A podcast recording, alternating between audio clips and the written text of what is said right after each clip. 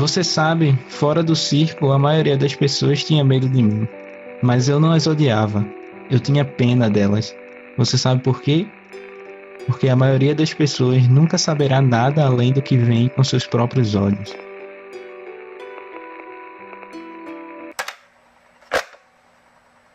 E com essa citação do Noturno em X-Men 2, começamos mais um Baleias Não Voam, o seu podcast sobre a vida, o universo e tudo mais.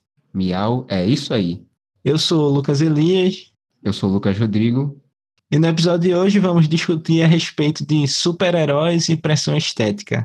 Se esses personagens podem ser meio de reprodução de ideias e preconceitos com relação aos corpos humanos e se eles estariam difundindo um padrão de beleza estabelecido nas sociedades ocidentais e outras questões mas antes de começar, eu gostaria de lembrar todo mundo de seguir a nossa página no Instagram, que é arroba baleias não voam, sem tio e tudo junto, onde vocês podem ficar sabendo mais sobre o podcast, saber quando tem episódio novo no ar, e as coisas que estão rolando por aqui, como o nosso projeto paralelo, que é o PNV Crônicas, que são textos curtos que a gente lê e sonoriza que inclusive vocês podem participar dele também, enviando seus textos para a gente ler ou recitando seus próprios textos, que a gente vai sonorizar e transformar ele num episódio interativo.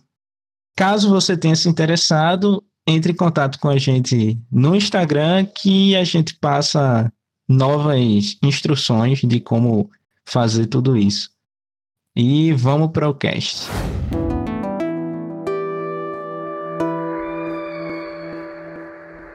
um professor de filosofia nosso sempre atentou para quando começar uma discussão a gente definir nossos termos. Então, como a gente vai falar de pressão estética, é importante definir o que é isso e basicamente pode-se dizer que a pressão estética é um tipo de pressão social que nos leva a se sentir insatisfeito com o nosso próprio corpo e imagem e incentiva você a se encaixar numa espécie de padrão estético desejável.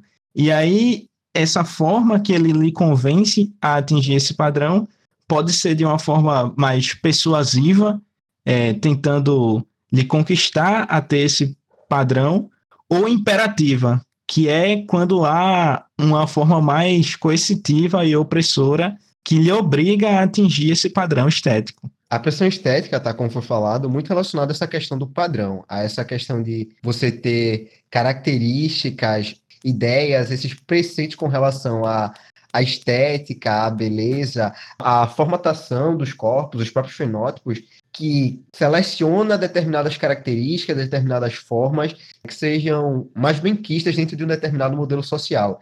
E dessa forma, tudo que está fora disso ganha uma característica de anormalidade a meta se torna se aproximar cada vez mais desse padrão e esse padrão se torna uma forma de beleza média do que é considerado ideal e a partir dele é, começam a se realizar julgamentos que vão para além do mero padrão estético.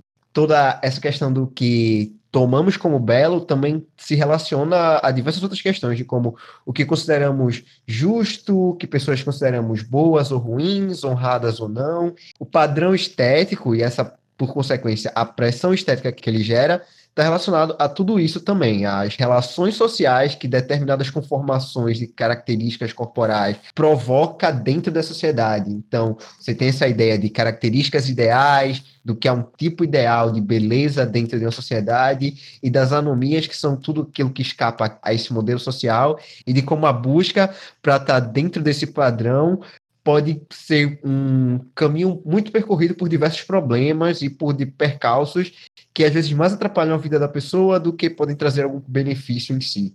Sim, e isso não surge do nada, não é verdade?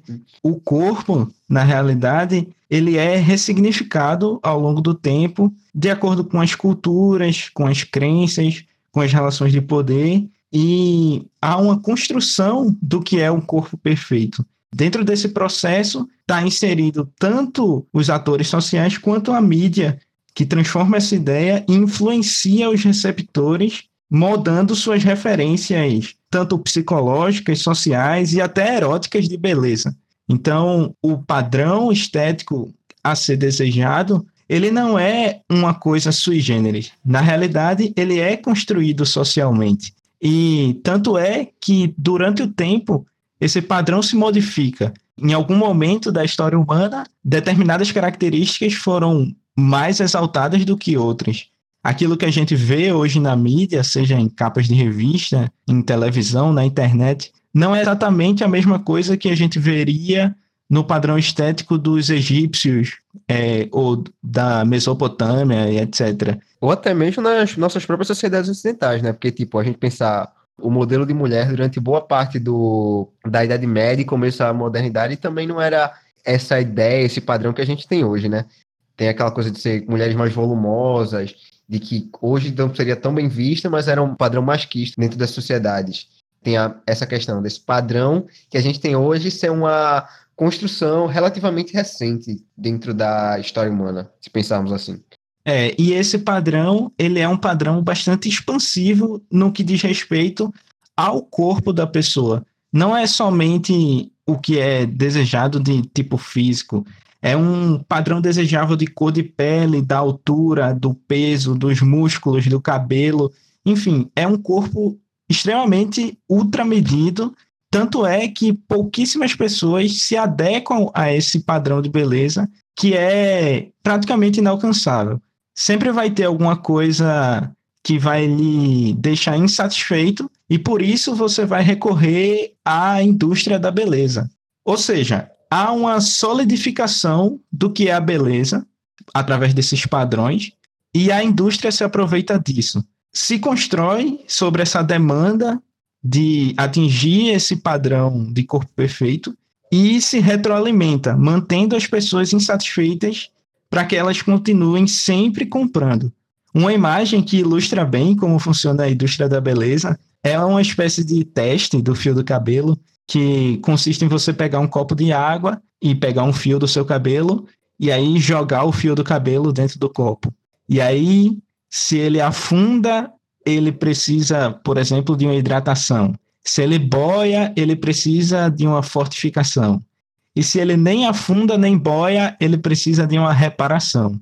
E aí você para e se pergunta: quando é que você não precisa comprar nada para o seu cabelo? Quando é que ele vai estar tá um cabelo saudável? Se quando ele afunda tem coisa para comprar, quando ele boia tem coisa para comprar e quando ele fica no meio termo também tem coisa para comprar, tá ligado? Então, a indústria se constrói nessa retroalimentação. Você sempre vai estar insatisfeito com alguma coisa do seu corpo e para isso você vai ter que consumir para atingir o padrão de beleza estabelecido. E é bom a gente também pensar que essa ideia da pressão estética, ela atinge os indivíduos de maneiras diferentes, dependendo das conformações que eles se enquadram, né? É totalmente diferente as pressões que sofrem em relação a onde você está. A pressão é muito maior se você é, por exemplo, uma mulher dentro da sociedade ocidental do que se você for um homem. Apesar de homens também sofrerem com pressão estética, haverem padrões de beleza masculina, há uma cobrança muito maior em relação aos corpos femininos, a como elas têm que estar, a como elas têm que se apresentar, a como elas têm que se portar.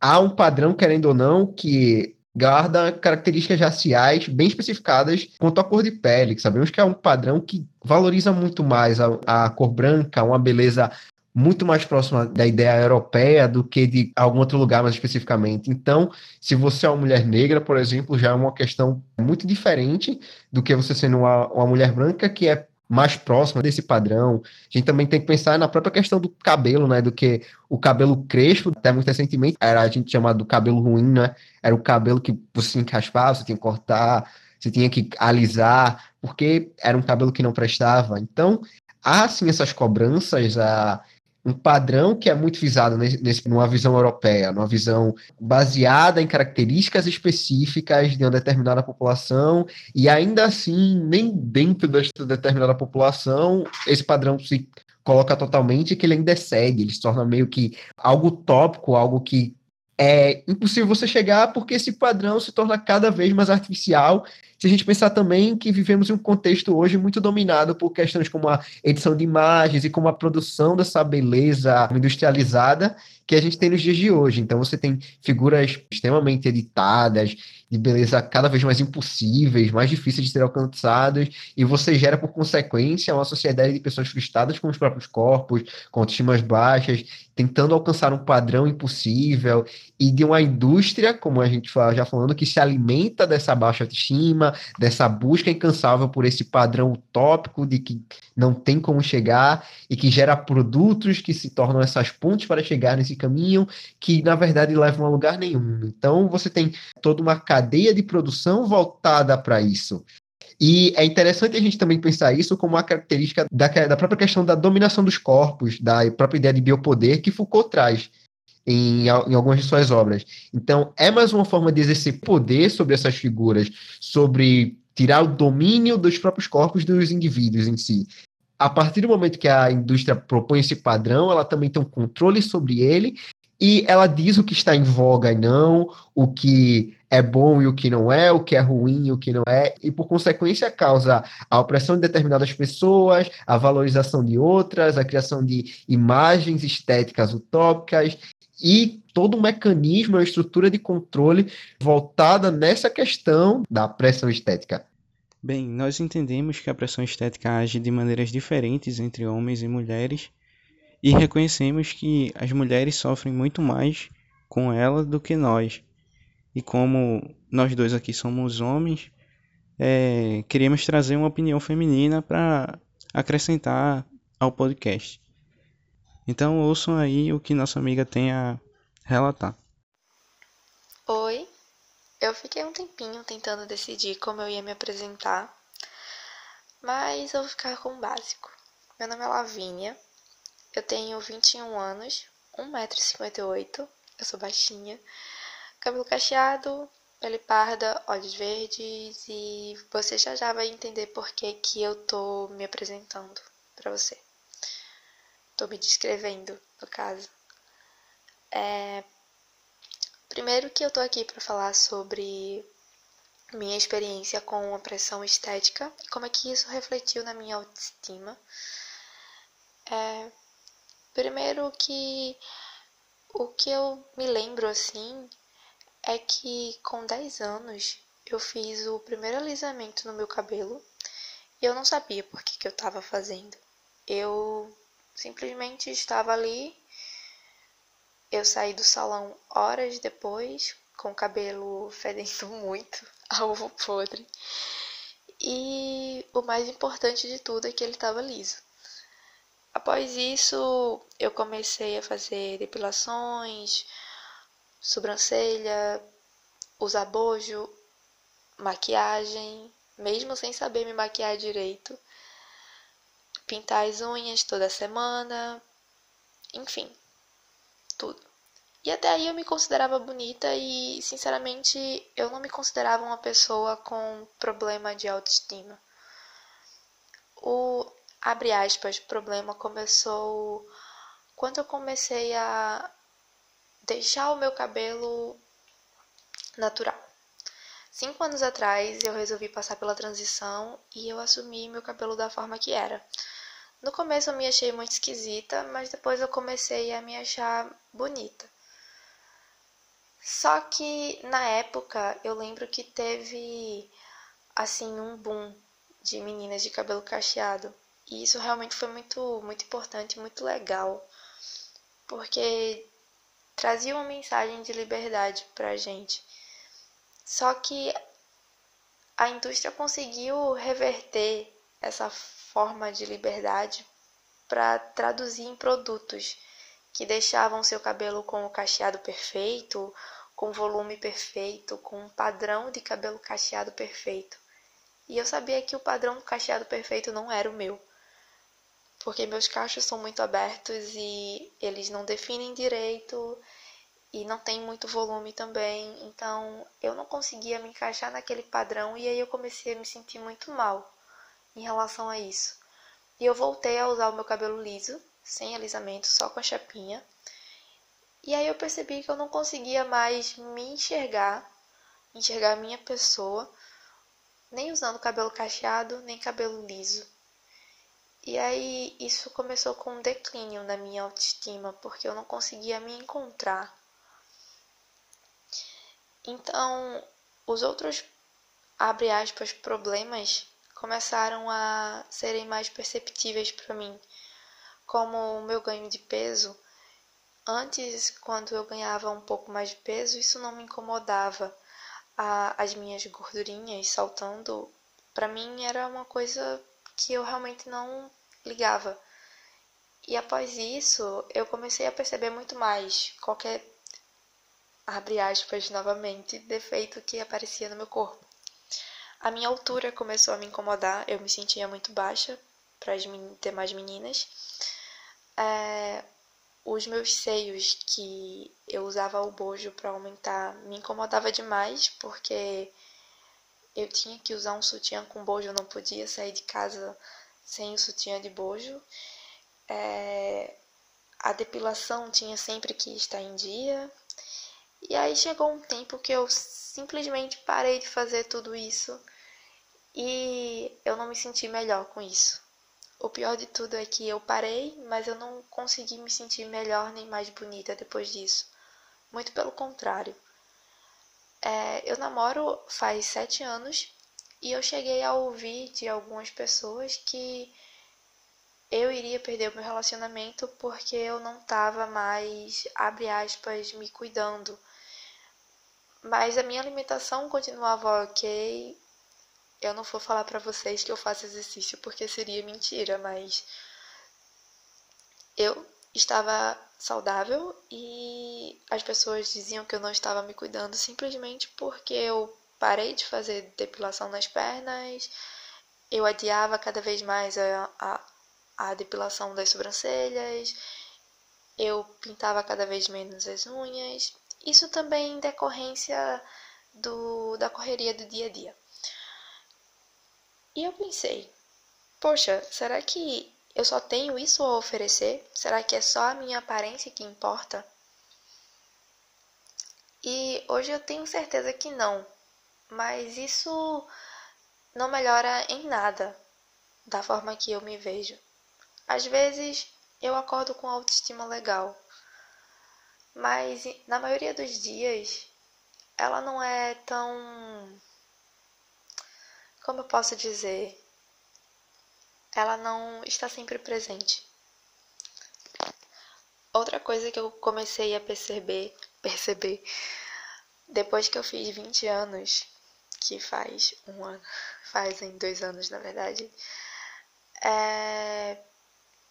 eu comecei a perceber que eu comecei a comprar coisas que talvez eu não precise, como cremes que me prometem uma pele mais firme, que tem mais colágeno e mais ingredientes que fazem a minha pele ser mais viçosa. E, gente, sinceramente, eu sou uma pessoa de 21 anos. Eu não preciso fazer reposição de colágeno na minha pele.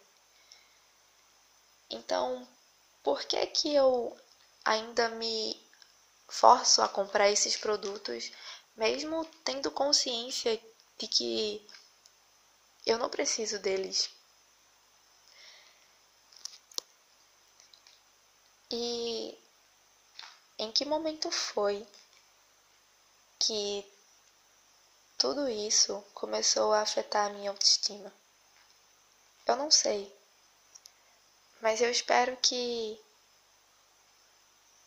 falando sobre isso, eu consiga encontrar uma forma de me sentir melhor em relação ao meu próprio corpo, sem precisar tentar me encaixar em padrões. Até porque o padrão que a indústria exige é inalcançável até para as pessoas que parecem ser padrões, mas que na verdade não são. Porque de verdade os padrões são inatingíveis. Obrigada, Lucas, por me dar espaço para falar sobre isso.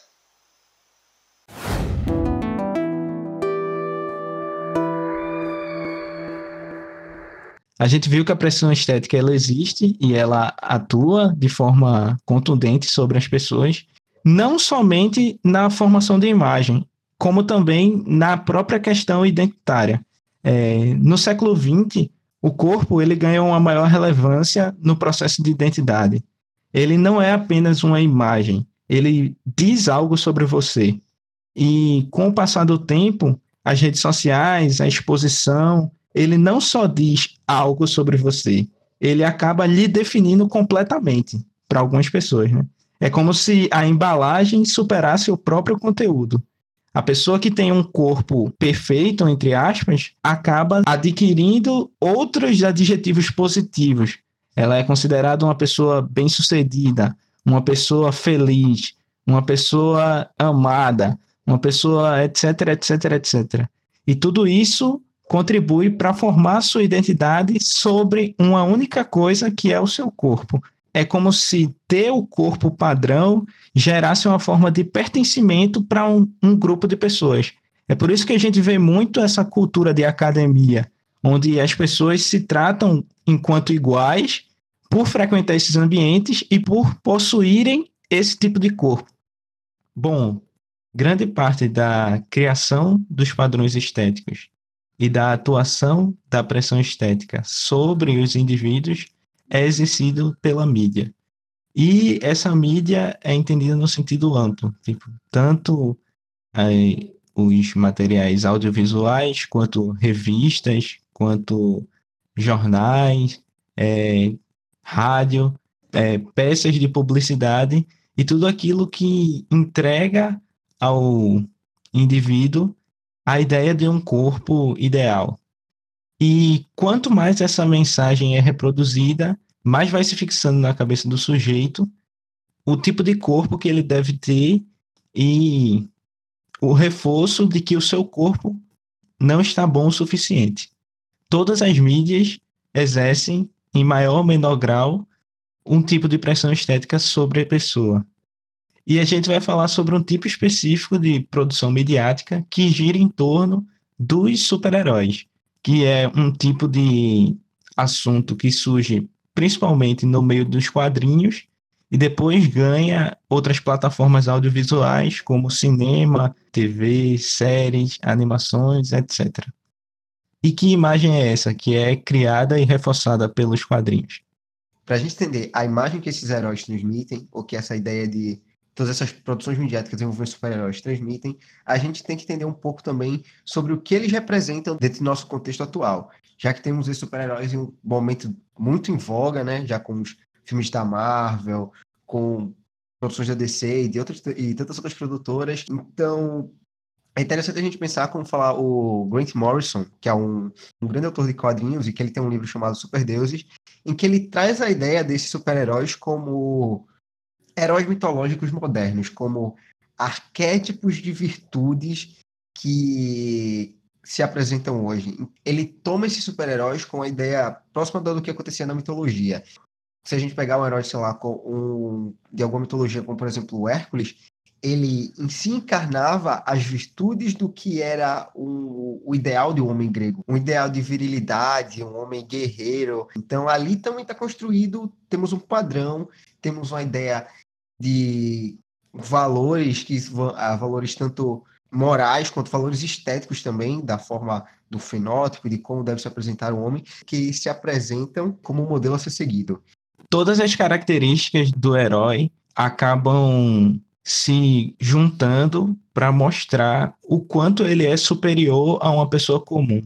Se uma pessoa comum ela é fraca, ela é insegura, ela não consegue fazer determinadas coisas, o herói tem que ser o oposto disso. Ele tem que ser super forte, ele tem que ser totalmente seguro de si e ele faz coisas impossíveis de serem feitas. Isso tem que ser, de alguma forma, exprimido na imagem dele também. E a imagem que acaba se materializando nas revistas em quadrinho é o do sujeito super musculoso e etc. Então, é exatamente isso. Essa questão de eles tomam essa ideia de ser um arquétipo, literalmente um tipo ideal no sentido weberiano da palavra.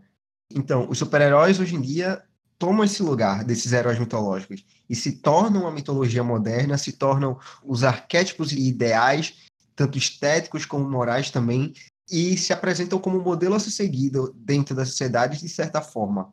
Mesmo que a gente está falando de uma mídia que foi pensada visando um público majoritariamente infantil e masculino também, mas também isso fez parte da formação e, querendo ou não, foi uma forma de encarnar e ensinar esses valores, de transmitir esses valores, tanto estéticos quanto morais, para as futuras gerações. E de colocar esse padrão dentro do imaginário dessas pessoas. Se eu pedir, tipo, aleatoriamente para alguém pensar, ah, pense num super-herói, provavelmente ele vai pensar num cara de capa, com a cueca sobre as calças, e que, que a gente, como sabe, é uma imagem mais próxima do Superman, né? Que não é à toa que é considerado o primeiro super-herói, foi algo muito popular, ainda é até hoje, e marcou o imaginário de como é a aparência, como é a estética desse herói moderno.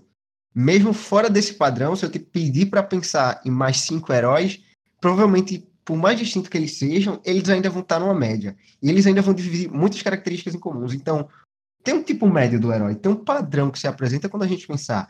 Muitos deles são homens, geralmente a estatura mais alta, com corpo mesomorfo, musculoso, brancos, na maioria das vezes, aí de classe média ou classe alta. Então, há um padrão, há uma estética comum do super-herói que se repete. E por esse padrão, pode haver também um meio de reprodução de pessoas estéticas. Porque você tem que pensar numa geração que vai crescer com isso, e essa é a imagem de homem ideal que essas crianças crescem, entendem? E é importante ressaltar aqui que esse padrão que é inserido nas revistas em quadrinhos e nos filmes e etc., para representar o herói, não foi criado exclusivamente pelas pessoas que desenvolveram os heróis e as histórias em quadrinho. Eles acabam fazendo uma mediação daquilo que já estava no inconsciente coletivo do que seria um corpo perfeito, do que seria um corpo heróico a, a estética do herói se constrói a partir de uma ideia que já estava pulverizada na sociedade. Quando ele confirma esse inconsciente coletivo através do desenho, através da representação em tela ou no papel, acaba havendo um reforço e uma confirmação daquilo que já estava pulverizado nas mentes das pessoas. É como se aquilo ganhasse uma faticidade, entendeu? Então, justamente essa ideia de a reprodução desses valores estéticos e desse ideal heróico também pelos corpos. Há corpos que são mais heróicos que outros.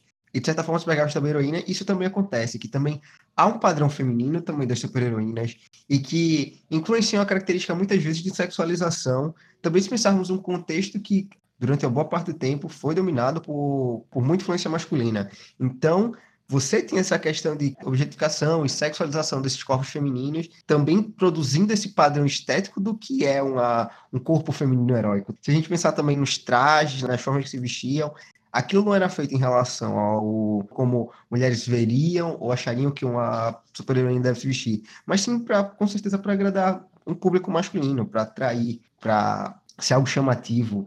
Pois é. E em contraponto a isso, a gente percebe a questão das deficiências ou das deformidades relacionadas às figuras negativas, ao mal, aos vilões. E não necessariamente é uma deficiência ou uma deformidade. Pode ser apenas uma imperfeição que é comum a todo mundo, e ainda assim os vilões costumam ter essas características, enquanto os heróis acabam conservando seus defeitos na sua identidade secreta e na sua identidade heróica ele não tem defeito nenhum. Então, é justamente essa ideia de o que está fora do padrão, o que sai desse padrão estético, não pode ser heróico. Então, só resta ele ou ser uma pessoa comum ou ser um vilão. É, quanto mais marcante essa característica fora do padrão estético, geralmente é usada para marcar o vilão, tá ligado? É como uma ideia de que, entre aspas, né, a feiura externa retratasse a feiura de dentro da pessoa, o quanto ela é ruim. Então, você tem personagens com traços fora desse padrão estético são colocados como vilões. Então você tem, por exemplo, sei lá, o Lex Luthor é careca, às vezes ele é representado baixinho. Em próprio Sex Man, como a gente falou, sei lá, o Gob, que é o mutante que tem obesidade, e o poder dele faz com que ele acumule gordura e essas coisas, e ele é muitas vezes colocado também como vilão, é parte da Irmandade. Você, então você tem a questão de trazer essas características fora do padrão estético como reforços do mal inerente a esses indivíduos. É só você pensar também em outras coisas como também cicatrizes, que são também marcas de vilania, tipo, mesmo que seja fora do tema dos super-heróis, sei lá, o Scar do Rei Leão, que é marcado literalmente pela cicatriz, né? Scar, o nome dele. Então você tem essa questão de usar a aparência externa como reforço da aparência interna, dos valores e do como a pessoa pode ser boa ou má. O interessante é que parece haver uma taxação negativa sobre características fora do padrão estético comum, mas, ao mesmo tempo, se você extrapola características que são mais marcantes, porém irreais, elas não são tão associadas à negatividade. Eu vou me explicar dando exemplos.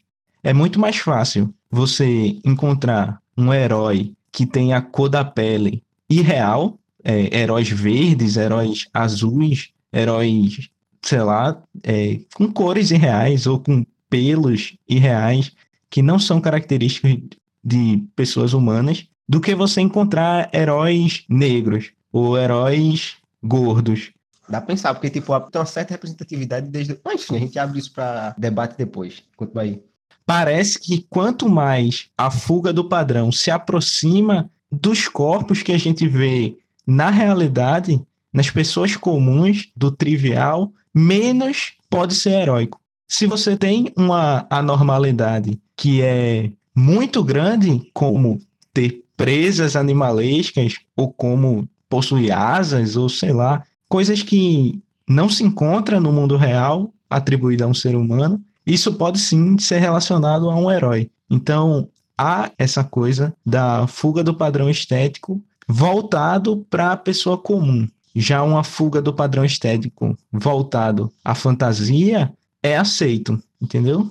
Ainda assim, a gente tem o uso dessas características fantasiosas, animalescas, de dentes e garras e pelos, também como formas fáceis de representar vilões, principalmente para representar monstros, tá ligado? Que são a encarnação de do mal natural, caótico, da brutalidade, da bestialidade, justamente por serem coisas tão fora do padrão estético normal, tão fora de um padrão que é humano, se torna muito mais fácil usá-lo como criaturas horrendas, como vilões pré-produzidos, tá ligado? Então, tem essa questão também de você usar esse padrão estético animal como uma forma de representação de um mal maior, de um mal caótico, de um mal animalesco, brutal, bárbaro. Eu entendo o que tu quer dizer, mas o que eu quero dizer é que ainda assim é mais fácil você encontrar um herói que se pareça a um vilão do que um herói que se pareça com uma pessoa comum. Aí eu acho que a frase não ficou bem colocada, tá ligado? Porque, tipo, a maioria dos heróis parece pessoas comuns. Né? Não, eles não parecem pessoas comuns. Quer dizer, pessoas dentro de um padrão humano, tô ligado? Falando da coisa. Sim, eles são um padrão humano, mas ele não é. Eu quis dizer pessoa comum, me referindo, tipo, não existem os três arquétipos: o herói, o coadjuvante, que é a pessoa comum lá, e o vilão. Ah, tá. Num arquétipo de. De, de história em quadrinho, tá ligado? Uhum. Tipo, existe o herói, existe o vilão e existe o coadjuvante. É mais fácil você encontrar um herói que se pareça com um vilão do que você encontrar um herói que se pareça com um coadjuvante, uhum. uma pessoa comum. Agora entendi, agora ficou melhor a frase. Mas é porque também vai lembrar que, apesar disso, há também a questão de uma via contrária, que há uma busca de representatividade de outros corpos dentro das histórias em quadrinhos e alguns outros meios midiáticos envolvendo super-heróis. E isso é recente, mas não tão recente, porque desde anteriormente começou a ser um certo olhar para atrair outros públicos. A gente pensar nisso com o surgimento de primeiros heróis negros, e também pensar nas próprias figuras femininas do meio que era dominado por homens e tentar atrair esse público feminino. E que, à medida que o tempo foi passando, ela vai se aprofundando de forma que quer tornar esse meio dos super-heróis um meio mais representativo, um meio que possa incluir outras formas de corporalidade, outras ideias de estéticas, e que possa estar tá tudo abarcado dentro desse gênero de herói, de uma forma positiva, de uma forma a trazer novas ideias de super-heróis. Então, por exemplo, na própria questão que a gente colocou dos corpos mais próximos dos coadjuvantes, a gente pensa também nos anos 70, por exemplo, com o surgimento do Homem-Aranha, já era um padrão estético de super-herói diferente. Ele era aquele moleque, nerd, magro, de escola. Então você já tem uma corporalidade diferente, você já tem um padrão físico que se afasta um pouco mais desse padrão do super-herói clássico. Você tem a questão dos heróis negros, como se pensar o Luke Cage, pensar o Raio Negro, o Pantera Negra e tantos outros heróis que aí já trazem cores diferentes, já trazem questões diferentes, já trazem temáticas diferentes para dentro dessas histórias. E mais recentemente você tem uma busca maior ainda por trazer novas ideias estéticas e você tem personagens como a nova garota Marvel, que ela é descendente de paquistaneses, você tem o Miles Morales, você tem diversas outras tentativas de trazer corpos e ideias estéticas diferentes para dentro desse meio.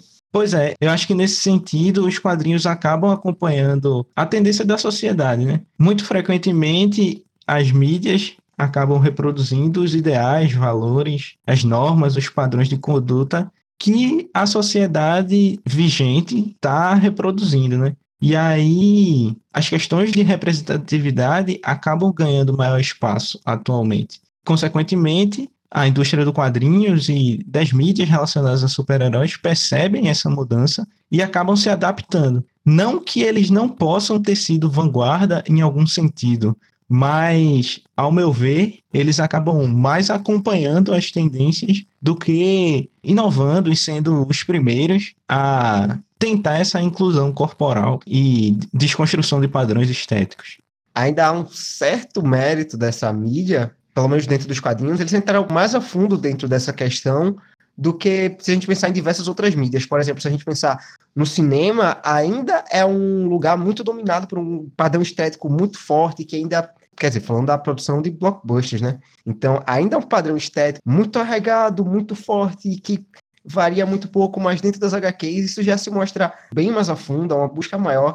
E mesmo super-heróis que estavam mais próximos do padrão, eles tentaram ressignificar, como por exemplo a questão da Carol Danvers, a Capitã Marvel, que a personagem passou por toda uma transformação, toda uma mudança para assumir um caráter diferente, para assumir uma outra figura, muito para representar as questões das mudanças das relações de gênero que a sociedade veio vivendo, tá ligado? E isso foi algo que aconteceu gradualmente, se a gente pensar desde os anos 90 até aqui, enquanto outras mídias ainda estão muito arraigadas em uma certa visão feminina. Então a personagem saiu de usar, sei lá, de um uniforme que era basicamente um maiô e uma, um cachecol para usar uma roupa mais próxima do Capitão Marvel, mudou o visual, mudou o cabelo, se tornou uma figura muito mais presente. E a Marvel até agora está tentando trazer isso para o cinema, né? Está tentando colocar essa personagem também muito próxima do que eles fizeram nos quadrinhos. Então eu vejo pelo menos uma preocupação, uma vontade maior dentro dos quadrinhos, dentro desse meio de produção de mídia, do que dentro de outros meios, então acho que ainda eles ganham destaque por isso. Mas concordo com a parte de que eu não vejo eles também como vanguarda dentro desse meio de representatividade, e também a gente não pode cair na ideia de que isso seja por benevolência das editoras e que uma preocupação também tem a questão muito envolvendo o capital, muito envolvendo de atrair novos públicos, de se renovar e de, e de estar próximo de ideias novas. Então tem todas essas questões que se envolvem, mas eu ainda acho que os quadrinhos ganham esse pequeno ponto de destaque. É, eu dou mérito bastante, principalmente a Marvel com relação aos X-Men, que eu acho que é um tipo de quadrinho que trata muito bem a questão das diferenças. Você lendo X-Men e você aprendendo a mensagem que ele quer trazer, é muito difícil de você se tornar uma pessoa que não aceita o diferente, porque o tema de fundo que está lá inserido claramente é a aceitação do outro e a discriminação que esse outro sofre por ser diferente. Então, eu dou os méritos para X-Men e tudo aquilo que ele traz, mas concordo que é uma questão muitas vezes mercadológica voltada para um público-alvo que tem, de certa forma, essa mudança de visão de mundo e que não se adaptaria ou não aceitaria de forma mais palatável aquilo que era entregue alguns anos atrás em termos de super-heróis. Mas o importante de se falar sobre heróis e sobre pressão estética é que a maior parte dos consumidores de quadrinho, acredito eu, porque eu também não tenho acesso a pesquisas mais aprofundadas sobre o tema, mas eu acredito que a maior parte do público é um público jovem, é um público que está começando a criar as suas referências estéticas. Esse público consumindo um tipo único de corpo, um tipo, uma ideia única de beleza, é uma coisa muito prejudicial. Porque os primeiros referenciais dele vão ser esses, e a partir daí ele só vai reforçar através das outras mídias e pode se tornar uma pessoa que não aceita o diverso. Pode se tornar um adulto que tem uma visão homogênea de beleza, subjugada pelos interesses da indústria da beleza e dessa estética construída. Uhum. Quanto dado, eu acredito que hoje em dia seja um público mais variado, mas com certeza o gênero de super-heróis em si ainda continua atraindo, em sua maior parte, uma juventude, uma galera que está na idade mais tenra ainda, ainda continua sendo muito atrativo para crianças, para pré-adolescentes, adolescentes. Então, ainda assim está nesse público informação, nesse público que está montando suas ideias estéticas, suas ideias de valores morais e de sua forma de enxergar o mundo. E tem muito sim essa questão da importância do que isso está transmitindo.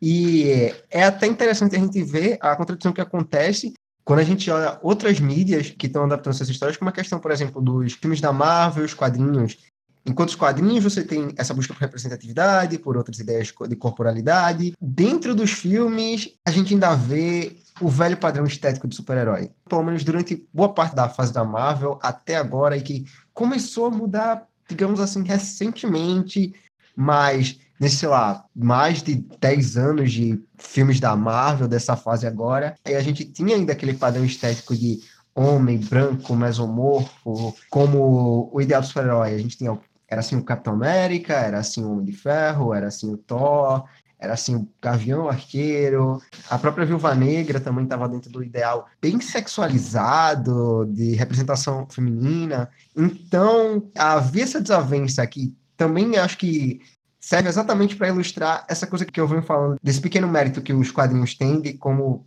tá mais imerso nessa questão da representatividade. Tanto que quando foram adaptar essas histórias para um público de cinema, um público de blockbuster, para tornar mais palatável, eles meio que deixaram em segundo plano essa ideia de representatividade. Talvez nem sequer tenha sido cogitado até recentemente. E aí a gente só vai ver mudar quando vai chegar, por exemplo, Pantera Negra, quando a gente, sei lá, vai ter o Taika Waititi dirigindo o Thor Ragnarok, que vai brincar trazendo o Thor obeso e vai ter essa ideia de trazer outras corporalidades muito recentemente, muito de uma forma diferente. E ainda assim, se a gente pensar o Thor obeso ainda de uma forma muito caricata e até teria discutível se não está reproduzindo estereótipos negativos. Era o que eu ia falar exatamente, era sobre esse Thor gordo, porque a gente vê que a Marvel não apenas reproduz a imagem, mas ela reproduz também o significado por trás da imagem, entendeu? Porque quando ela representa esse Thor gordo no Vingadores Ultimato, ela apresenta ele como um broken man, um cara que falhou no objetivo de vida dele, que era proteger as pessoas da Terra e tal. Ele cai em depressão, ele é um personagem quebrado. E aí, como é que eles representam graficamente um personagem quebrado? Eles deixam ele gordo, ou seja, tiram o corpo dele daquele padrão estético e acrescentam a ele alguma características que foge a esse padrão. Então, não é somente a imagem do Thor gordo, é aquilo que ela representa que acaba sendo o ponto negativo dessa representação. E também eu acho interessante é como ele também assume outras características que se tornam associadas ao estereótipo do personagem gordo, que é ser comilão, beberrão. É outro ponto que até é interessante falar, que é essa questão também de como a aparência física também decreta traços de personalidade. Então, por exemplo, personagens acima do peso, assume essa carência de serem personagens geralmente alívios cômicos, sejam personagens comilões, sejam personagens desastrados, geralmente bem-humorados. Então, há todo um estereótipo relacionado ao fenótipo que, querendo ou não, marcam negativamente pessoas que se enquadram nesse formato de corpo. Trazem ela como se fossem pessoas, como tu mesmo falou, fossem broken as pessoas que falharam na vida, as pessoas que têm algo a ser consertado, as pessoas... E não é assim, elas estão... São pessoas normais, são pessoas que têm um corpo diferente, que nem por isso é um corpo feio. Literalmente, é, são características que minam a autoestima dessas pessoas. É, da mesma forma que um personagem como Luke Cage traz consigo, através da sua imagem, uma representação do cara que é agressivo, o cara que é garanhão, viril, de gueto, de quebrada e tal. A imagem ela não vem solta, né? Ela vem carregada de diversos signos que estão ali impressos dentro dela. É a isso que a gente tem que estar atento. Uma pessoa que consome esse tipo de mídia logo cedo e não consome nada diverso que vai trazer uma imagem diferenciada, acaba assimilando aquilo como realidade. Um cara que é gordo, ele sempre vai ser desastrado. Um cara que é negro, ele sempre vai ser viril e agressivo. A mulher sempre vai ser um objeto de desejo ali. E aí ele vai pegando essas referências e se constrói a partir disso uma pessoa repleta de preconceitos todas essas questões giram em torno dessa ideia de representatividade e da importância que essa questão tem dentro desses espaços de produção midiática. É de como as construções de valores estéticos e valores morais em relação a esses fenótipos se desdobram em questões que perpassam a própria realidade, se relacionam muito com a questão da autoimagem que essas pessoas fazem. Então se torna algo muito relevante para ser discutido.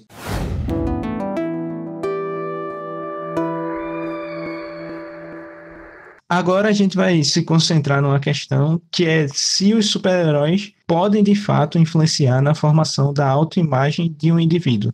Existe uma grande discussão a respeito de até que ponto uma obra que você consome vai influenciar na sua formação identitária, né? Porque nem tudo que eu assisto forma aquilo que eu sou. Será que os heróis realmente acabam contribuindo com a formação da identidade dos indivíduos? Assim, eu acho que formar a identidade ou contribuir de maneira muito ativa, eu acho, tipo, talvez um papel grande demais, mas eu acredito sim que haja pelo menos uma grande influência, dependendo muito também de como a pessoa se relaciona com esse tipo de conteúdo.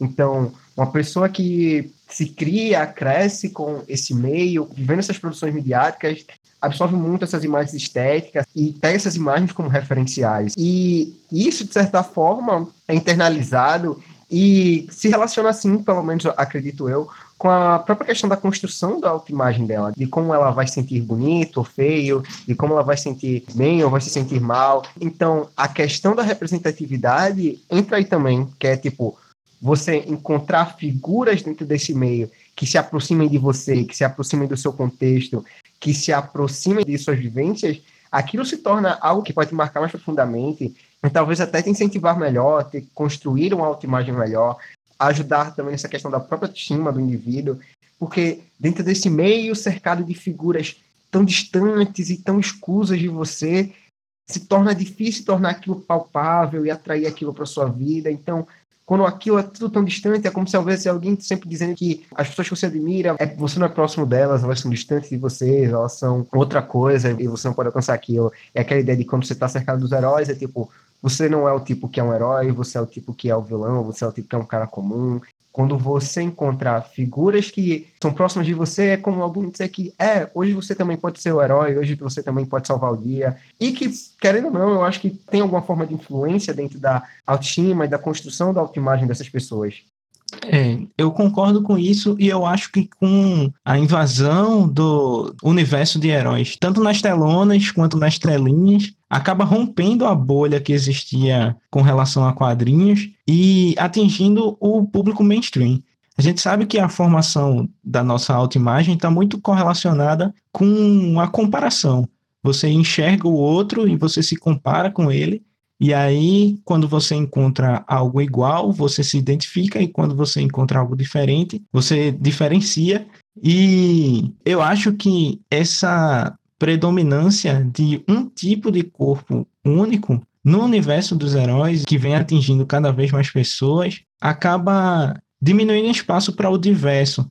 E as pessoas acabam se sentindo excluídas de participar desse universo. Então, sim, a imagem dos super-heróis influencia, sim, na minha opinião, na formação da autoimagem, por meio desse processo de comparação e construção do seu próprio eu.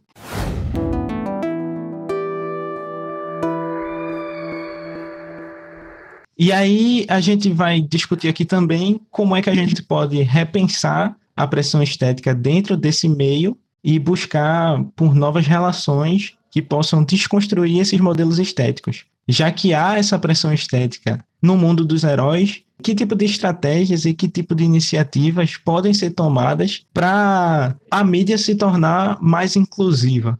Aí, eu acho que como indivíduos a gente não tem assim tanta agência, tanto poder para mudar a relação dessas editoras, essas produtoras de cinema, de produtoras de animação, de séries, sobre a, a, relação de como elas vão representar seus personagens, mas eu acho que como público a gente pode buscar como alternativa outros meios, outras histórias e valorizar outras produções que estejam preocupadas justamente com essa questão da representatividade, trazer outras ideias e outras formas de produção que estejam preocupadas justamente com essa questão de trazer boas representatividades ou trazer corporalidades diferentes, novos padrões estéticos e trazer tudo isso para dentro de suas histórias, que a gente encontra muitas dessas histórias dentro de quadrinhos independentes, de produtoras B e até mesmo dentro dessas grandes editoras você pode achar histórias ou, ou edições que tenham uma visão mais voltada para isso. Então, acho que buscar valorizar, buscar consumir essa, esse conteúdo que tem uma preocupação com como vai representar seus personagens e a mensagem que ele vai passar de forma mais consciente,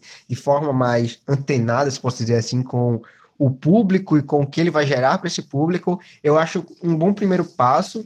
E também uma questão de sempre manter uma atitude crítica com relação ao que você está consumindo, a entender e a se parar e se perguntar o que esse personagem está me passando, que representação de público esse personagem está trazendo, como ele está representando determinada ideia sobre determinado público, sobre determinado tipo de pessoa. Manter essa atitude crítica também acho algo muito importante. Pelo menos, se não vai mudar as empresas, pelo menos você pode trazer algo por você, algo para buscar não corroborar tanto com essa ideia de representações únicas que se tornam algo problemático, que está muito ligado a questões com problemas de saúde, problemas com a autoimagem das pessoas, pode ser princípios para diversos outros problemas.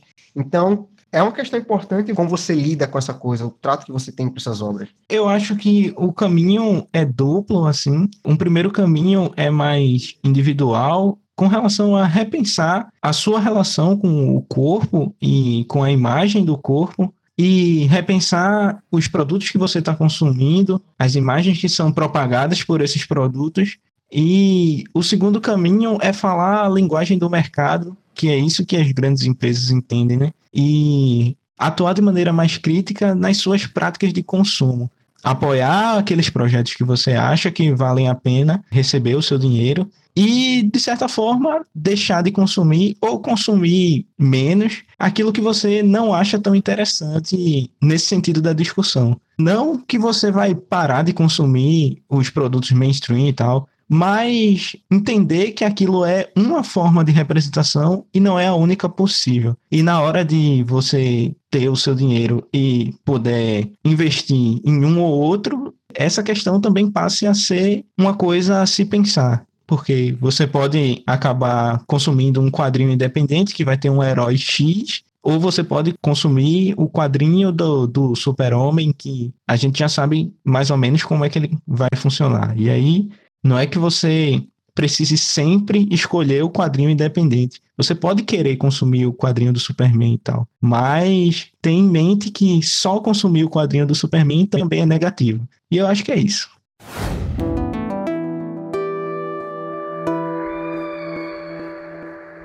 Bom, e agora a gente vai entrar aqui na parte de recomendações para vocês continuarem pensando sobre o assunto através de algumas mídias que a gente consome e que acha interessante. Eu vou recomendar aqui duas coisas. A primeira é um videozinho do Isaac Ness, que é um canal no YouTube de vídeos ensaios, que se chama O Corpo como Referência, quando Matrix, Cia e as Branquelas se encontram. É um videozinho muito interessante que ele vai falar justamente sobre essa questão de corpo e imagem e vale muito a pena assistir. Eu quero deixar como recomendação o canal Alexandrismos, é um canal que fala muito sobre essa questão, sobre pressão estética, sobre gordofobia, e tem um conteúdo muito da hora e muito interessante sobre o assunto, e um debate muito recorrente, então vai falar, acho que, bem melhor do que a gente tratou aqui. Não deixem de dar uma conferida lá. E sobre super-heróis, eu quero deixar também a recomendação do livro do Grant Morrison, que eu acho um livro muito bom, Super Deuses, e é muito interessante para conhecer um pouco sobre a história da, dos quadrinhos, sobre a perspectiva desse autor, uma ideia sobre a visão e a importância desses ícones e arquétipos dentro da nossa sociedade. Também, se puder, dê uma conferida. E por fim, eu queria recomendar um artigo curtinho que dá para vocês lerem em alguns minutos, que é Mulher Maravilha, Estética do Herói e o Mito da Beleza: Questões para o Feminismo, que é um artigo da Júlia Barreto do Nascimento e da Kátia Zanvetor. Não sei se é assim que se pronuncia o nome dela, mas tá aí. Só é jogar no Google que você acha o PDF fácil. Foi apresentado no Encontro Latino-Americano de Iniciação Científica com a temática de patrimônio, cultura, desafios da ciência frente às identidades plurais. E não se assuste com os nomes, o artigo é facinho e dá para todo mundo ler. É isso aí, tchau. Falou.